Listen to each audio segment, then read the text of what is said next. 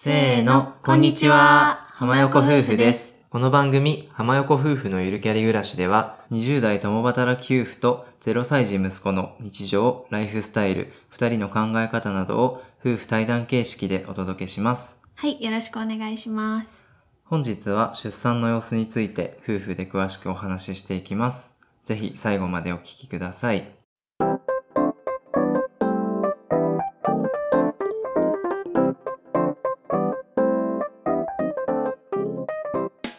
はい、それでは本編始めていきます。はい、前回のはい放送を聞きましたか？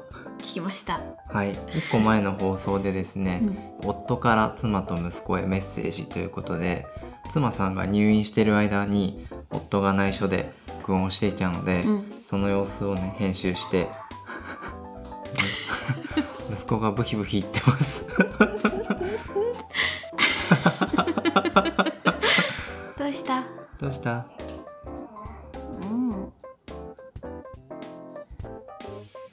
また寝ました。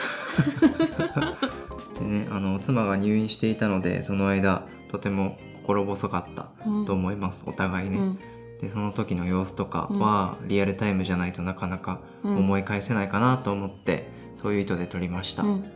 どうでしたか？いやーなびっくりしました。いやなんかこっちはやっぱりそこまでの余裕がなくて、ね、ラジオ収録とか全然そういう頭になってなかったので本当に出産した後にその話を聞いて、まあ、出産の当時の思いって本当にその時は鮮明に覚えてるけど2日とか3日経ってくるとどんどん忘れてっちゃうからそういうのもリアルに残っててで夫さん側の心境っていうのをなんだろうその時は全然こっちも必死だったからあんまりこうケアできてなかったしなんか心境っていうのを本当に聞けてよかったなって多分夫さんは私を安心させるためにめっちゃ冷静にこう大丈夫だよとかいっぱいなんだろう手厚くねサポートしてくれてたのでなんかでも夫さんも夫さんで絶対不安だったんだろうなっていうのが前回の放送で聞けてうんよかったなって思いました。ありがとう、どういたしまして。うん、あの前回の放送は実はあの皆様に出していいような言葉遣いでうん。収録してたんですけど、うん。実はもうちょっとね本名で砕けて、うん。あのメッセージとかも残してて、うん。そっちはすぐに聞いてもらったんだけどあれはね号泣してた私は病室で。まあ、外向けに出すかもしれないかな一応撮っとくかぐらいで、うんうんまあ、収録してたんですけど、まあ結果的にね喜んでもらえてよかったです、あ、あの病室にどうしてもコロナウイルスで面会に行けなかったから、うん。電話と LINE とかメッセージのやり取りしかやることがなかったから、まあ、ちょうどいい機会だったかなと思ったのでうん。残してみました。はい。でえっと前々回の放送で出産しましたっていうところをご報告させていただいて、うん。まあ浜横夫婦から浜横家族になりますっていう回ですね、でその回にすごくいろいろコメントとか、うん。あのメッセージいただいて、うん。あの全て目を通させていただきました。すごい嬉しくて子育てとか仕事とか家庭とか大変なこともあると思いますけど今後の配信とか活動楽しみにしてますっていう声を皆様からいただけて、うん。すごく嬉しくて励みになります、そうですね。うんうん、なんか頑張ろうって思ったね。改めて。そう一度コラボさせていただいた渡辺夫婦さんとか、うん。寿司かな夫婦さんとか、うんうんこうやってあの音声配信を通じてうん。知り合った皆様から声をいただけたり、うん。まあ、日頃あのリスナーさんでも、うん。あのあんまりコメントとか送らない人とかもいると思うんだよ、うんうんまあ、自分もそうだから、うん。自分も相手の聞くときに毎回コメント送るかって言われると、うん。そうではないんだうん。けど、まあ、こういう機会でうん。いろいろ初めてお送りしますみたいなうん。声も多くてすごく嬉しかったです。うん。ありがとうございます。ありがとうございます。では、えっと、本題なんですけど前回はあの私の方から一方的にね思いとかどんなことがあったよって話したんですけど、うん。もちろん妻さんがあうん。の当事者というか、うん。出産体験者なので、うん。もうちょっと覚えているうちにうん。鮮明に思い返してみようかなと思って収録をしています。そうですね。いかがでしたか？出産の時の心境というか、うん。まあ、どういった状況だったのかみたいなのがあれば、ちょっと時系列でちょっとずつ聞いていこうかなと思うんだけど。そうだね。なんか本当にそれまで妊娠生活期間か、妊娠期間本当に割と順調で切迫流産にもならなかったし、まあ、つわりはちょっとひどかったけどでもまあ耐えられるレベルだったしなんかあんまりこう入院沙汰というかうん。なんかそういうのなかったから割と順調だったのでまさかなんか自分が産む前になんかちょっとこう緊急で入院すると思ってなくてだから結構本当にびっくりしたというか心の準備も全然できてなかったし当日お腹が痛いですってちょっと電話した時も入院はないだろうなって思ってたんですよ。うんうん。なんかちょっとまあお腹痛いけどまあなんか前駆陣痛だねみたいな。だからもうちょっと帰って様子見ようねぐらいな感じで返されるかなってちょっと思ってたんですけどそしたらなんかあれ？入院？みたいになって。でねね入院でまあもう割と本当週数も来てたんでこのまま入院して産むみたいな感じになりそうだったからあもう家帰んないんだと思ってうん。産むまで。だから結構本当になんだろううん全然準備ができてなかった心の。準備がね、いうん。や本当に予定日自体は、うん。あのまだ3週間ぐらいあって、うんうん。でそれより早く計画無痛分娩っていう、まあ、計画で、うん。あのこの日に産むって決めて産もうとしてたんで、そこだろうなと思ってたんですよね。でそれよりも10日ぐらい前だったから、うんもうえそんな前にもそうそうう。陣痛っていうので、心の準備ができてないというか、うん。ね、うん。まだむももうっていう驚きがすごかったね。でプラスやっぱりコロナでうん。面会の時間とか、長さもだけど何時から何時の間だけしか面会できないとかなんかそういう結構厳しい制限があったりして、まあ、人数も当然絞られてるしだから結構やっぱり寂しかったな、うん。まあなんか心の準備ができてないからかつそれで面会も制限されてっていうので多分二重に結構寂しくて。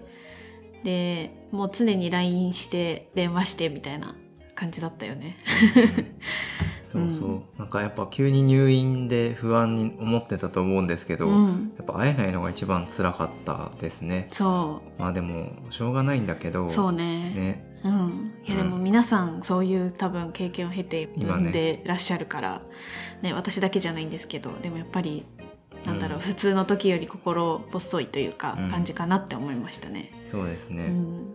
で結局なんだろうまだ最初に入院した時は破水してなくてもうちょっとお腹の中で赤ちゃんいさせてあげようねみたいな。でもちょっと切迫早産気味だから入院して様子見ようねみたいな感じになっててでも結局次の日にもう破水しちゃってで破水するとその赤ちゃんを入れておけないというかもう何時間以内に産まないと赤ちゃんがこうなんか菌かなんかに感染しちゃうみたいなのがあるらしくてだからもう見ましょうみたいな本当にとそれも割と突然というかうん、あもう今日産もうみたいいや本当に。な そう。なんか夜に破水したって連絡が来て、うん。まあでもその日は、うん。あの行為破水っていう破水だったからそうそう。こまで急に一気にその羊水が漏れちゃうタイプの破水じゃないから、そう。まだ大丈夫そうみたいな。朝までは全然大丈夫でお医者さんにちゃんと見てもらってからうんうん。進もうみたいな話をしてて、で午前中起きてね最初の診察でもう今日産みますあそうそうそう。なんか院長先生がまあ夜多分本当にやばかったら来てくださって多分診察だったんだけどまあなんか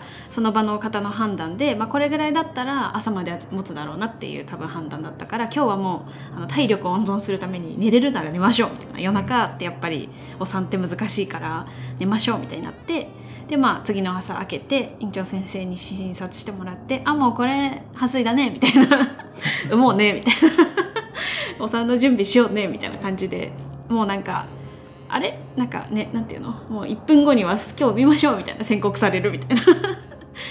だけどなんか逆にここまで来たらもう産もうって言われてあもうじゃあ今日産もうみたいななんか心が入れ替わるというか、うん。もう産んですっきりしたいというか。それがすごいと思ってんだけどさ そのね、うん。まだ10日とかあるじゃん予定日までに、うんうん。そこでさ「今日産みます」って急になってさ、うん。よくそこでマインドを変えられたね、うんなんだろうね。なんかずっとこのまま入院するのも嫌だなって多分ちょっと思ってたのかなっていうのもあるし、まあもうゴーサインが出たら産むしかないなみたいなところもあるから、うん。そう。でなんかお腹もちょっと痛くてなんかその張り止めの薬っていうの点滴で入れてもらってたから結構全身もまあ普通よりはやっぱりだるくてなかなかそういう状態をずっと続けるよりももう産もうって言われてすっきりしたいっていうのがちょっと勝った気がする。なるほど、うんううん。本当すごい決断というか心を腹をくくるのが早すぎてびっくりしましたけど、そう。まあさすがです、うん、まあでもきっと女性はその場になったらみんな結構もうむぞってなるんだと思う。そうもうそうじゃないとね。だってずっとお腹に入れておけないしみたいなとこもあるしね。でその連絡を自分は家で聞いていて、うん、で妻さんは、まあ、お医者さんに言われて、うんうん。でまあ、立ち会いどうなるかっていうのが一番気になってたんだけどやそうだね。っぱりコロナで、うん。今立ち会いの時間に制限があってう。ちの病院はうん。午後何時から何時は大丈夫みたいな制限があって、うん。その連絡受けたのが午前中だったから午後まで、うん。あの息子さんがうん。ゆっくり、うん。あの出てきてくれればうん。立ち会えたんだけど、うん。もう早くて。そう。めっちゃ早かったんですよ。そう。もうそのお医者さんが「産む産もうね」って言ってトータル2時間半で終わったんですよ試合が試合終了早っ。そう。いやなんか毎回ちょっとずつこうね子宮口が大きくなっていくんですけど秋のそのスピードが速すぎてあこれもう絶対午後まで無理だって私も途中で思って。そうだから時間稼ぎたかったんですけどそうちょっとね早くせっかちだったんだと思う。せっかちすぎて。そう息子くんがね。そう結局立ち会えず。そう。ちょっとそこは残念だったね。そうだね。ん。まあしょうがないんですけど。うん。まあでもなんかそれまでえすごいやっぱり励ましてくれたりとかしてたから割と本当冷静にというかそんな取り乱すこともなく。うん、よかったのが、まあ、個室を選んでくれてたから、あそうテレビ電話とかね、うんうん。あのテレビできない時は音声電話とか、うんうん。ずっとつないで様子が分かったので、うん。それはすごく安心しましたしう、んうんうん。それは良かったなと思う。ううんん産む直前までその個室にいて本当に子宮口がもう9センチとかになってから分娩室に移動して産むみたいな感じなんですけどでそのね分娩室に行く前に「あもう分娩室移動しようね」みたいな院長先生に言われるんだけど、まあ、分娩室はさすがにもうさ LINE 電話とかできないし、うん。まあこっちももう出さないといけないからさ必死だからさもうそこはちょっと連絡取れないなっていうのは分かってたからなんか夫さんに「今から産んでくるわ」ってめっちゃ LINE したの覚えてるおおうっつって「行ってこい」って言って、そう。うんね。送り出しましたよ。難しいわ。でもそっから速攻準備して病院に行って、うんうん。運が良ければ立ち会えると思ったから、うんうんうん。そうだからそれに備えてね行ったんだけど、うん。結局ねもう本当その最寄りの駅うん。に着いて病院に着くぐらいでうん。生まれたって電話来て「いや早えよ」って。そう。で生まれてね。で、まあ、その後は電話してなんかその産声聞かせてあげてっていうところはできたから、うん。まあ良かったかなっていうのはあるかな、まあ、だから病院側も結構その立ち会いができない分結構そういうケアというかなんか電話は全然いつでもしていいよとか、なんか、まあ、ちょっとその映像はね NG だけど、でも電話だったらいいよとかすぐ写真も撮ってくれてその私はベッドで寝てるからさ生まれたうん。その直後の写真って撮取れなじゃん、れないいね。でもそういうのとかもちゃんと撮ってくれてなんか夫さんに送ってあげてみたいなのとか言ってくれたりとかなんかすごいそういうケアはしっかりしてて、なんかまあきっとどこの病院もそういう感じなのかなとは思うので、うん。そこら辺はまあ会えないっていう寂しさはあるけどでも、うん、ちゃんと連絡は取れるようになってるんじゃないかなって。なるほど。じゃああの生まれた時というか、うん。そのいざ産むうんうん。気張るというのかその出てきた瞬間うんうん。はどういうふうに思ったの、うーん。なんか私その無痛分娩だったから痛みが全然なくってでなんかまあその気張り方というか生きみ方を教えてくれるのね、で生きんで何回か生きんで出てきたんだけど、うん、うん、あもうあおめでとうございますって言われたのよ。でもなんか私全然実感がなくてえ？みたいな。今生まれたの？みたいな。でえ？こう取り上げてくれて見えてあ生まれたみたいな、うん、でもなんかなんだろう。自分の中から本当に出てきたのか？はてなみたいな。なんかなんか想像がつかないまあ自分で見てもないじゃんその現場って。そうだよね。ね見えないもんね。そう見えないのよ。下半身にいてそうそう。そうなんかいろいろかかってるわけでしょ。そうそうそうかかってるしもうなんか必死だからさそんな自分のとこ見るとか無理だから、そこはもしかしたら立ち会ってる方がいたらその方の方が客観的に見えるじゃん。うん。なんか実感が湧くかもしれない、うん。でも産声が本当にすごくて電話で聞けたけど。うん。ん。それですごく実感しましたけど。そうね。なんかあ生まれてきたんだって思ったずっとお腹にいた命が外に出てきてうん。いやなんか神秘的だなって思った。本当に妊娠した時も思ったけど、うん。そこから出産までもなんかずっと神秘的だし、人間の体ってすごいなって思ったし、ね。ね普段こう生きてるのでは感じられないようなうん。よくわからない システムというか、うん。なんかすごい人間ってうん、本当に体すごいなって思う、うん。とにかくね無事に生まれてきてくれてよかった。それが何よりかなと思います、そうですね。ちなみに無痛分娩はどうだった、無痛分娩は私は本当に全然痛み感じなくって、うん。そのまだ前駆陣痛かなって思われてる時はまだあの麻酔してないからそこは痛かったんだけどもう麻酔入れてからは全然痛くなくって逆にちょっと生きみづらかったのかなって後で思った、まあ本当のそのなんだ自然分娩で産んでないから痛みがある時の生きみ具合と無痛分娩した時の生きみ具合の違いがわからないんだけどそうだね。そう。初めての経験だもね。そうんそうそうそう。でもなんかよく口コミとかでね無痛分娩ってちょっと生き生きみづらいみたいなのも聞いたことあったからちょっとそこがもしかしたらそうだったのかなって思うけど、うん。でも私はちょっと痛みに弱いのでなるほどね。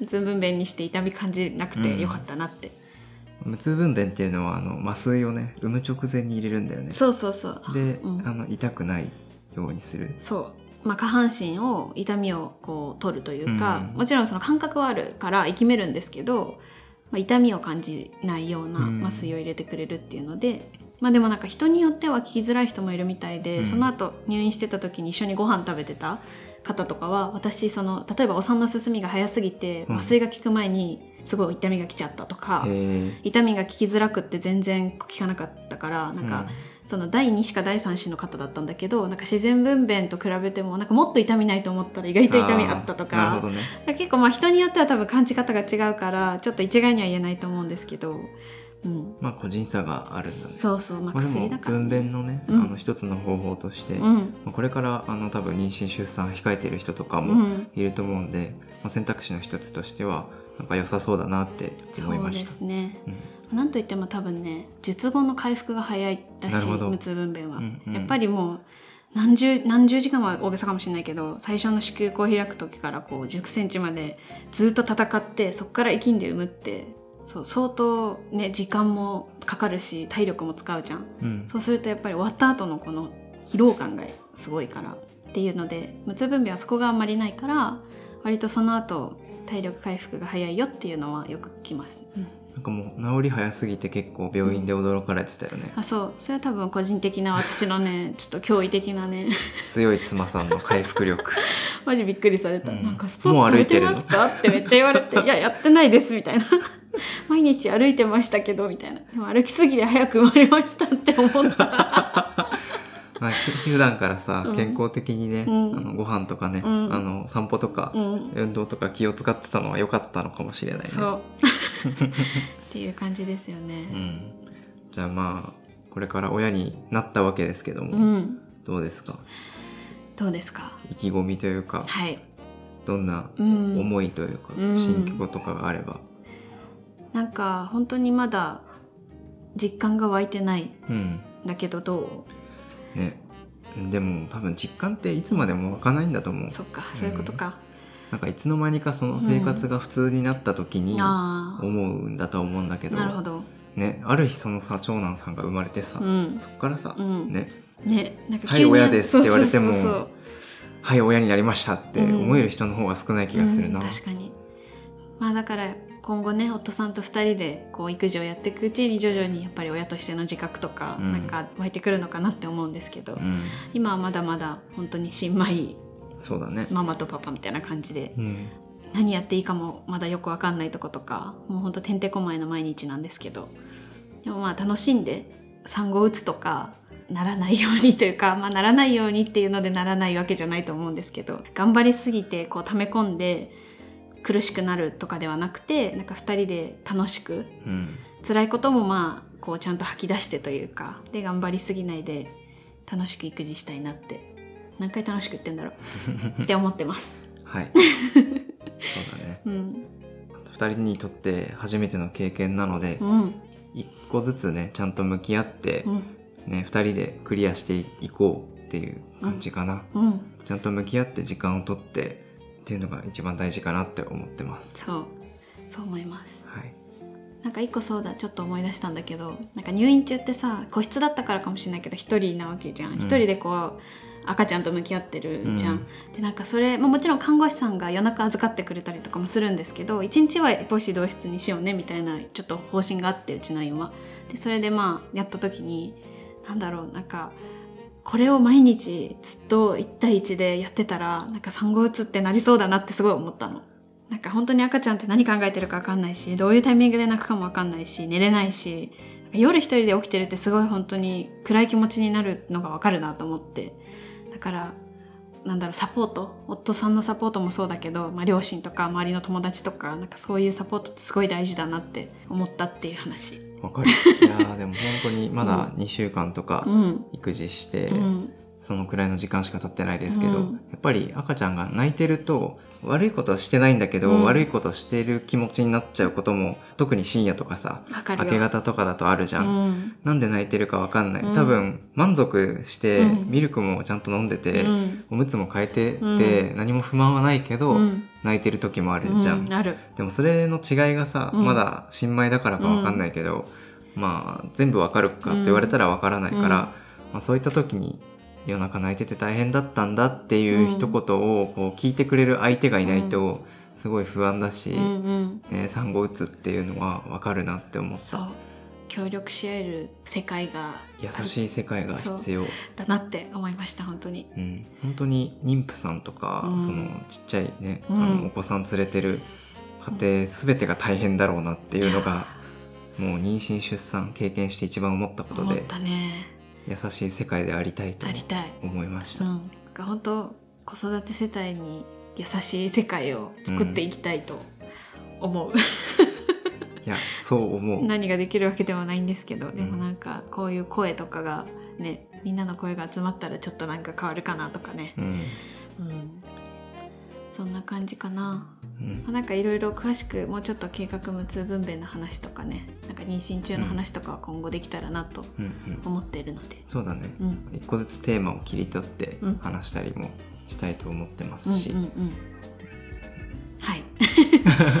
そんな感じかな今回は。トータルあのでもとってもいいお産になったなと思ってます。うん、新米パパとママになりましたけど、うん。これから2人で頑張っていこうと思います。はいなんか長くなった気がするけど。